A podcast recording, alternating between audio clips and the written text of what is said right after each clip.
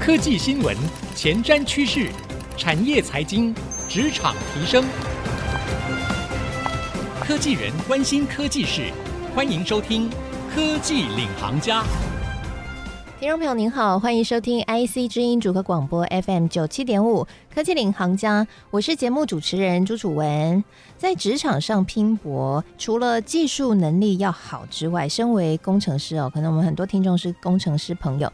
沟通能力呢，其实决定了你会不会升官的一个重要条件哦。毕竟呢，当你越往上的时候，免不了都需要跨部门沟通，或者是向上管理。这时候呢，能不能够有一个很好的谈判技巧，能不能够有清晰的逻辑思维，去达到你想要沟通和说服的目标，就影响了你所做事情的效率，以及呢，你能不能够具有领导力。今天我们在节目就要跟大家来好好聊一聊在职场上沟通谈判的这个主题。我们特别为各位邀请到的是中华口语沟通教育学会的执行长，同时也是亚洲思辨教育学会的会长。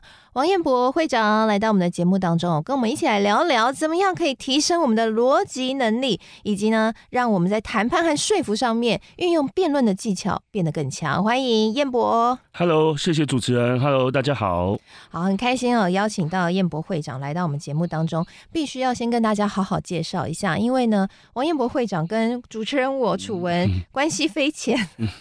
好，因为我过去呢在雄女高雄女中辩论社。担任社长，那个时候我的指导老师就是王彦博会长。那他呢，自己是得过非常多辩论的奖项的一个非常厉害的辩论高手哦。他也非常热衷于这个教育学子，就是帮助高中生啊、大学生啊提升辩论技巧。所以今天真的是非常的开心，可以在他短暂回台湾的时间，邀请到他来到我们节目当中，好好的分享。好，学长，我想我在这里面，我们就称您学长好了，好的，没问题。会长好像有点生疏，对对对对对。好，OK，学长，我们知道你自己是辩论高手嘛，过去也担任很多学校的辩论老师，可不可以来教我们一下哦？其实我记得那时候我们在学校的时候，从你那边学到很多，你教了我们很多逻辑思维的技巧。毕竟你知道高中生是没什么逻辑的，对，但你都可以把那高中生教的逻辑清晰。你可不可以教我们几招，让我们这些听众朋友是职场人士，可能一辈子都还没接触过辩论，没接触过逻辑的，有一个可以应用的一个理论或范例？好啊，好啊。其实哦，大家听到辩论哦，可能会觉得比较陌生或者比较遥远，然后不见得要参加比赛啊，或者是说，哎，我没有要跟人家争个口舌之快啊。但其实辩论它背后是一种这种思维的方式啊，是倒不见得我们一定要去参加竞赛，而是一个我们怎么样去思考一个议题。其实你自我也可以自我的辩论，自我的反思。它是一种能力的培养，那这种能力的培养，它背后就像刚刚主持人说的，它有没有一些简单的方法？那当然有。呃，我这边就举两个例子啊，比如说我们思考一个问题的时候，在很多的书上，或者是说很多的管理学，嗯、都有提到类似的概念。我们要做一件事情，我们要去思考要怎么选择。它最简单的就是你为什么要这么做？那你打算怎么做到？那你这么做可以带来什么好处？哦，那这是最简单的。你为什么要这么做？你怎么做？这么做可以带来什么好处？那当然，在辩论的规则上，它会有一定的名词，可那个名词对我们也不重要。那是不是叫因果论呢？呃，它可能叫做因果论证是一种方法，它可能也叫做它需要性啊，哦、呃，你的解决力是什么啊？但其实我觉得记那些名称。没有很重要，重要就是我们人生生活中的每一件事情的选择，嗯，其实都可以用这样的方法。是，所以换句话说，我们跟人家在谈判的时候，其实我们就可以应用刚刚学长提到这样的一个技巧，去找到到底对方需要是什么，我们要解决的痛点是什么，然后从中去立论，对吗？比如说，比如说啊，我们在跟人家沟通的时候，那我们我们可能就需要你为什么要这么做，怎么做？那如果是在谈判，甚至在竞争的时候，你可能要去思考别人为什么要这么做。别人打算怎么做？那别人这么做跟你的选择之间的差距在哪里？你可能就会比较出来哪一种方法比较好。嗯，哦，所以它这个是一种很立体的啊。你是你自己沟通的也好，或是你在竞争也好，或者你在谈判也好，它都是一个很简单的方法。是，尤其是你打算怎么做？我们常常想，我们要做一件事，你打算怎么做？每一种选择会有不同的结果。那我们为什么要这么做？你怎么做？这么做可以带来什么好处？我觉得就是一个很简单的一种三个步骤，我觉得可以试着去运用的一个简单的方法。是，哎、那我好奇想问一下，有一个三段式论证，这个三段式是哪三段呢？啊、嗯，其实它都是从所谓的哲学逻辑学里面去演绎出来的。当然，我们会把它简化。我自己觉得啊，逻辑就是生活中你符合生命经验、符合自己的生命认知的事情。那只是我们一般人的观察，并不会把他的那么感受的呃这么明显。比如说，刚刚主持人说，楚文说，呃，那三段式论证是什么？它其实就是一个。我们讲话要有一个顺序，你要从最大的事情讲到最小的事情，得到一个结论。好，就所以我们叫做大前提、小前提，得到结论。比如说，我随便举个例子，这个世界上所有的男生都有喉结啊，王彦博有喉结，所以王彦博是男生。哦，你会发觉他讲了一个大圆，就是世界上所有的男生都有喉结。小圆是王彦博也有这个圆里面的一个特质，所以王彦博在这个圆之内。好，他就是大前提、小前提得到结论，其实就是很简单的三段式论证。好，所以其实我觉得学习这个方法，其实刚刚主持人讲的因果就很重要。好，比如说下雨地上会湿，哦，这就是因果，下雨地上会湿。哎，可是逻辑很有趣啊，你地上会湿是一定下雨吗？不见得。嗯，地上会湿有很多可能，对吧？隔壁的妈妈刚刚浇花，隔壁的狗刚撒尿，对不对？地上会湿有很多可能，但下雨地一定会湿吗？所以因果其实也是一个找到一个这个因跟果之间的关系。我刚刚第一个分享的是一个简单的三种方法，我觉得第二个是什么叫最短路径？我觉得生活之中找到最短路径非常的重要。其实不要说是职场哦，生活中你在家里，我们回到家照顾儿女，或者是今天煮饭，妈妈其实是很有逻辑的。妈妈烧一餐饭，这个要洗，这个要切，这个要烫，这个要过油，嗯最短路径妈妈是很清楚的。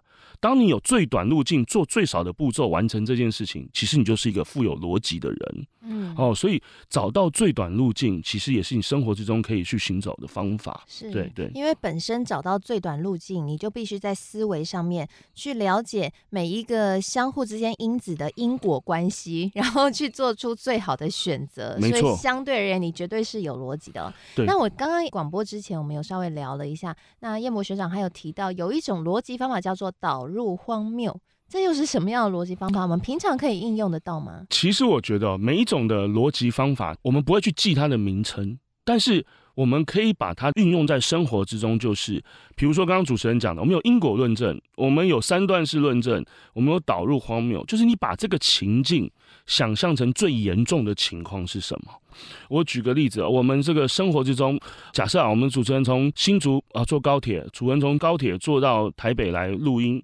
好最严重的情况是什么？最严重的情况是今天高铁可能中间延误了，它完全赶不上啊。那这个几率有多少？那这个情况会不会造成很大的严重的影响？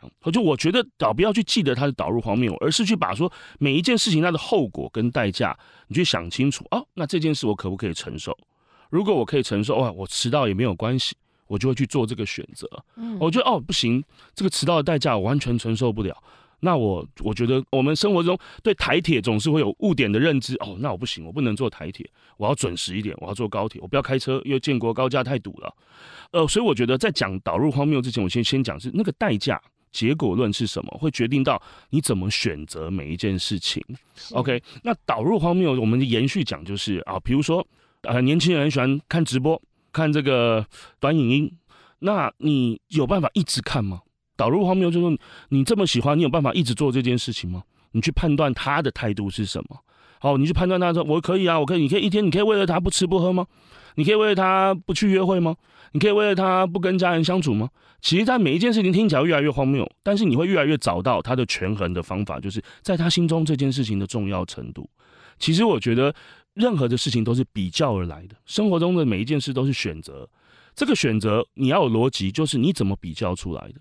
我们生活中会让人家说服，就是，诶，我告诉你哦，喝水比喝可乐好，是因为你可以比较出来水比可乐好，否则没有原因嘛，对不对？你父母跟你说不要再喝可乐了，但父母不见得会跟你讲逻辑啊。但我们职场不是，你要跟人家讲说我们要选 A 方案，不选 B 方案，那就要有逻辑嘛。所以我觉得这个事情就是代价很重要。代价之后的选择很重要。嗯、是，嗯，那我好奇想问啊，我们在辩论上面，希望可以说服得了对手，有时候必须要找到对方的逻辑上的盲点。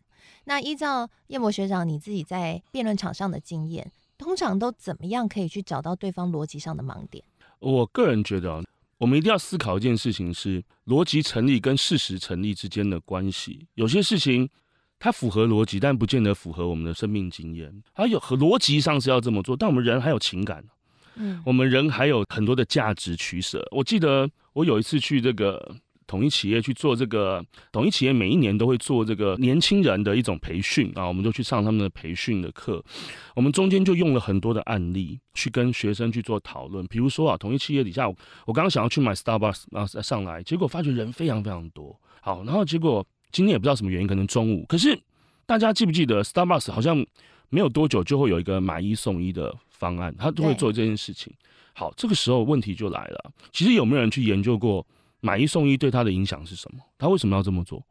他怎么做到？他这么做可以带来什么好处？买一送一是前一天会不会有人就这样不喝了？买一送一的后一天会不会有人这样不喝了？这个就是逻辑之外可以带给我们的事情，就是我们去思考一件事情，我要去了解到是这件事情它带来什么好处。我为什么要这么做？所以你会发觉，那我们就来辩论，我们就来讨论。其实生活之中有很多事情是可以辩论的。好，就像是你看，我们就在给这个职场，你是你是统一企业的这些新进的干部的员工，你可以去思考，哎，我们一起来讨论，这到底带来的影响是什么？有些人会说，我们用数据说话，我们看营业额嘛，嗯，对不对？有些人说不是，我们不要说数据说话，我们看，比如说今天来是感恩节。我们要看这个生活之中有很多是感受的事情啊。我们做一个活动，不见得只是为了今天这个买一送一可不可以卖多少杯啊？有时候给人家感觉是我们有没有在关怀社会啊，联动这个社会啊。呃，我举一个例子给大家分享是，之前呢，Burger King 在这个欧洲做了一个广告，整个广告一分半钟没有在讲 Burger King 有多好吃，他在做一个实验，就实验是。他让所有的顾客不知道在拍广告，但是里面有在 Burger King 的餐厅里面有这个霸凌的情况。好，他霸凌的情况就是有那种大欺小的事件在这个顾客群之中。然后呢，Burger King 把每一个华堡都砸烂包给顾客。他发觉啊，每一个顾客看到自己的辣汉堡是坏掉的，都会来去客诉，都会来投诉说，你怎么给我一个烂掉的汉堡？但是他发觉生活之中有人在被欺负，其实只有百分之十不到的人会去伸张正义。这个时候就是你看，生活之中有很多事情，你可以去思考的是，大家为什么关乎自己的权益的事情，你一定会去争取。可是生活之中的很多事情是你不会的，你不会去关心关注的。所以我就说，逻辑之外还有温度。还有感情，哦，还有这个是我觉得是更应该去让大家去感受，是我们生活之中人是一个集合体，我们有逻辑，我们有感受，我们有情感，他才有办法去建构出一个我们的所以人跟人之间的社会。所以刚主持人说的问题，我觉得总的来简单来说，我刚刚说太复杂了，简单来说就是其实逻辑之外，还有之间你跟人观察的能力，好，跟人之间培养的这个情感的能力，还有这个社会的价值的能力，我觉得这些都是。辩论其实可以带给我们的事情，是非常谢谢彦博学长的分享。从刚刚彦博学长的分享，我们可以。了解得到，其实辩论呢，它是一种思维的方式，所以它不只是应用在辩论的场上，在我们生活当中，如果我们把这样的一个思维内化的话，就可以让我们在与人沟通上面可以更加了解对方的立场，然后也清楚彼此之间在沟通上面要如何可以达成共识哦，所以其实是非常可以应用的。那刚刚呢，彦博学长也分享了，那要如何可以找出彼此之间谈话逻辑上的盲点呢？也必须要去了解一件事情，就是逻辑的。成立跟事实的成立，有时候不一定画上等号，因为有很多的变音，有很多的情绪、情感的因素在当中，这都是我们可以从里面去立论的一个基础。那休息一下，广告回来，我们更深入的来聊一聊。那我们常常在职场上有看过一种人，他呢可能逻辑没有非常清楚，可是他讲话就会让人很感动。有人说这叫做渲染力，这又是怎么达成的呢？休息一下，广告回来继续收听科技领航家。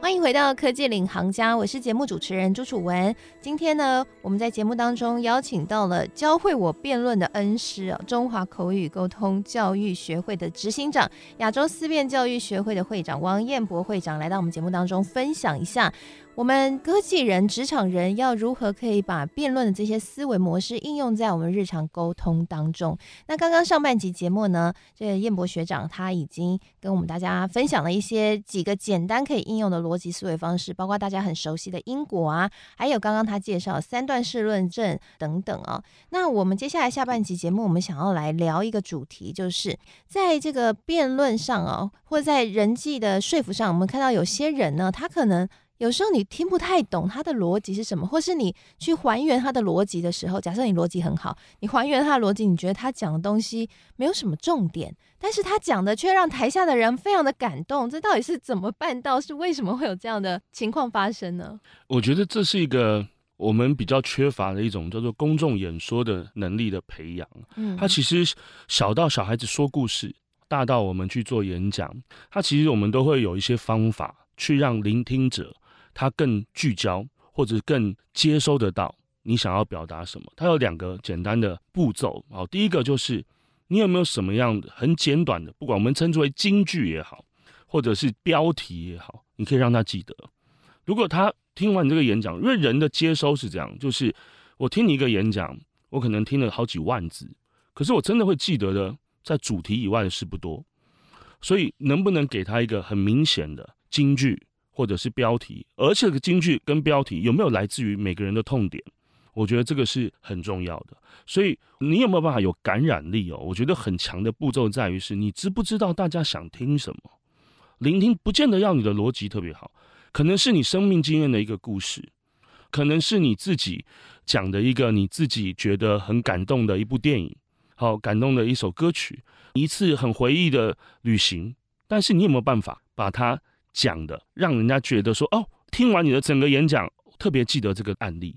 所以案例，我刚刚金句标题是很重要的。但如果我们是训练一个完全没有这样经验的人呢，他也是有一些基础的方法，比如说人事时地五，它是一个你叙述一件事情也好，陈述一个故事也好，最基本的条件是对你有没有办法把这些讲出来？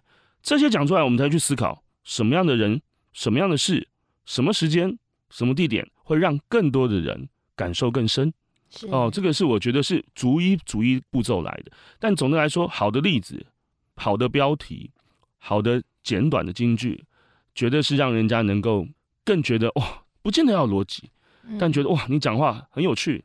很幽默，很好玩，很感人，它都可能是一种情绪。是，对对。这让我想到我们在主播台上播报的时候，有时候遇到读稿机坏掉，我们要如何可以一秒钟反应过来，不会出贼哦？其实那时候呢，我的主播前辈就教我一件事，就是一定要有个手稿。手稿上呢，就要把每一个新闻圈出五 W E H，就刚刚燕博学长讲的，是谁在什么时间点做了什么事，为什么他要这样做，做完以后又会如何？嗯啊，只要你把它圈起来，当读稿机坏掉了，你就可以看一下你圈起来的范围，然后。面对镜头就可以说出一个最基本、最简单的故事，因为每一个事件都是一个故事。没错，没错。对，所以我想这是我们平常可能职场工作者，大家如果还不会辩论，可以先自己练习的一个技巧，看可不可以把每一个提案、每一个事件，先用五 W E H 去把它做一个最简单的整理，让自己在说故事上面起码有一个比较清楚的架构哦。那接下来我好奇想要问一下，像叶博学长身经百战，就是打过非常。非常多 场辩论赛，在你心中，你觉得一个厉害的辩论高手，他通常会具备什么样的能力？这是我刚刚正想要接续刚刚主持人的问题了。我觉得观察的能力是很重要的，嗯，倒不是说你咄咄逼人，倒不是说你气势凌人。我觉得观察的能力很重要，因为我们哦，辩论哦，或者是说我们做谈判，乃至于演讲或者专案的报告，你真正要说服的不是你的对手。是底下要做决定的，不管是评委，还是你的老板，还是你的上司，哦，你不是要跟你去说服一个本来就在跟你竞争的人，而是要去说服一个正在聆听的第三者。那我觉得这个很重要，就是我觉得观察的能力是非常非常重要的。比如说，我觉得大家可以回想一下，二零二三年让你三件最感动的事是什么？而二零二三年让你三件这个社会觉得最难过的事是什么？三件让你觉得最热血的事是什么？我觉得我们对社会的生活的观察非常的重要。这个观察的能力来自于你未来演说、未来谈判、未来沟通的素材。哦，除了你的专业以外，你举的例子，你讲的数据，到底有没有办法让人家感同身受？我觉得这个非常非常的重要。这个甚至这个观察能力，不见得是跟你专业本身的报告的主题有关。你中间一定会有举例的地方，一定中间有一些想要跟人家做轻松交流的地方。你有没有办法找到我刚刚讲的那个问题？就是你的观察、聆听。我觉得观察跟聆听反而是更多人，我们耳朵要打开。什么叫耳朵要打开？你有没有办法听懂重点？好，比如说刚刚主持人说的啊，五 W E H，或者是我刚刚说，你为什么要这么做？你怎么做？这么做可以带来什么好处？一个耳朵有打开的人，可以很快的知道人家想说什么。嗯，当你越容易知道人家想说什么，你越找得到最短路径去回复他什么，其实这中间的逻辑自然就成立了，说服自然就开始了。所以我觉得观察跟聆听反而是比。你去自己讲的很流畅，更为重要的事，这也是为什么有些人可能口条不是非常的好，但他依然是一个很厉害的演说家，因为他依然可以感动你的原因就在于他的观察能力很强，他的聆听能力非常的强，所以他的感受力就很强。是这个观察能力是不是还包含了同理心，对吗？绝对的，他这个同理心，他的温度，我觉得这个是非常非常重要的。嗯，对。但同理心有时候听起来会有一点抽象。平常燕博学长，你都怎么去训练自己或训练你的学生，可以展开像同理心的沟通？其实同理心哦，我们怕在辩论上就要换位思考，嗯，因为辩论会有立场。我觉得强迫你进入他人的立场是一个很好的训练。比如说，最近社会上有点人在讨论代理孕母，对不对？你本身是支持或反对，那是你自己的价值评价。但如果我强迫你去站在一个跟你原本立场相反的，你自然就开始在建立你的同理心了。你知道别人为什么要这么做，别人这么做可以带来什么好处，别人怎么做到，你自然就已经开始在建立换位思考了。是，所以我觉得这个是很简单的方法，就是给你一个属于你不同的立场，你就已经开始在练习了。嗯，对。所以就像我们在职场上，我们也可以在。进行跨部门沟通简报的时候，我们先换位思考，哎，对方部门他们可能在意什么？是他们想听什么？没错。举例来说，假设我是一个技术人员，我开发一个很棒的技术，我上台很想要讲这个技术有多棒，它的技术原理是什么？但对方可能是工厂端的人，是他只想知道说，那什么时候上线，可以帮他节省多少成本？没错。对你都没讲的话，他可能就、呃、就完全没有兴趣听你讲那些原理哦，技术原理，对不对？对对，所以换位思考这一点是真的很需要练习啦。我觉得如果一开始不了解对方在想听什么时候，其实我们也可以多问，是吗？学长觉得多问是不是？我觉得多问，然后多聆听，我觉得是一个很重要的。嗯，我觉得换位思考其实是可以在内化自己的心理去做训练的。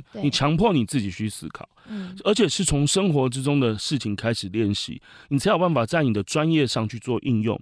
因为专业毕竟来说，它的技术性，它的这个门槛一定比较高。但我觉得你在生活中开始练习起，它一定会帮助你开始去更能够理解跟知道别人想要什么。我觉得这个很重要。你知道别人的要什么，你就有可能去解决，有可能去竞争，有可能去说服他。是，对对。那最后一个问题，我想问。嗯有一些在职场上工作的朋友，他们会很困扰，说：“哎呀，自己的口条不好。”那当然，刚刚学长已经鼓励大家了。如果你口条不好，但是你懂得把你想说的事情用五 W E H 去做架构，同时你可以展开同理心的沟通，会换位思考，会观察，那你还是可能可以成为一个很有说服力的人。不过有人就会说：“可是我讲话就是结结巴巴，那我要怎么改善呢？”我想学长当初在教很多学生的时候，也不是每个学生一上台就不会怯场，然后就。不会结巴，你都怎么引导他们？我觉得应该这么说啊，眼前这件事情，如果你有需要去做演讲，或者说公众演说、辩论的需求，这件事情对你的急迫性有多大？嗯，还是你只是你可以文字的，你可以要参加不参加？我觉得人是企图心的啦。嗯，那这个企图心的背后，就是其实是练习啊。其实没有人像主播可以很标准的，可以很有台风的去做演说，那个背后也是大量的练习。是，那只是说我们今天跟大家分享的是，你不用去担心说你做不到，你只要愿意练习起，好练习起。比如说我们读一个稿件，看新闻，读一个社论。或者是说看这个 YouTube，我们不要看它的标题，听完这个新闻去猜它的标题是什么，甚至是我们大家今天开车的听众听那个广播，我们假设不是从一开始听的，你去回想今天这个题目的标题是什么，生活中的练习绝对是能够帮助大家说话的一个方法。那这个方法，它当然有很多技术性的训练方法，但我们生活之中，如果你不是专业的，最起码你可以做到刚刚说的，就是它从简单的、轻松的生活中的开始去练习起，企图心更强，当然就有更专业的训练哦，说话、咬字都可以训练。但人有一定的基础的沟通能力，这个是绝对的，大家都不用太担心哦，不用有压力的。是，好，非常谢谢王彦博会长精彩的分享。那我们现在呢，IC 之音也特别针对所有职场人士，如果您希望提升自己的职场能力的话，我们计划了一系列的职癌引路计划。我们邀请到了多位职场专家来分享在职场上面各种提升能力的方法，三分钟帮你拆解在职场上会面对的问题。那同时还有一系列的完整的节目哦，跟您分享在职场上面的经验。那我们同时还有四大专业引路人哦，包含了金钟奖节目的主持人沈春华主播，以及呢资深分析师姚嘉阳，还有国立清华大学中国语文学系罗世龙副教授，以及呢在下哈。楚文，我 非常荣幸也担任专业引路人，来帮助各位一起来探索自我，打破职场倦怠。那欢迎您呢，可以特别锁定职癌引路计划，跟我们一起成长练习。好，非常谢谢您收听今天的节目，也谢谢彦博会长带给我们精彩的分享。谢谢大家，谢谢。好，谢谢所有的听众朋友收听，我是楚文，我们下次再会喽，拜拜。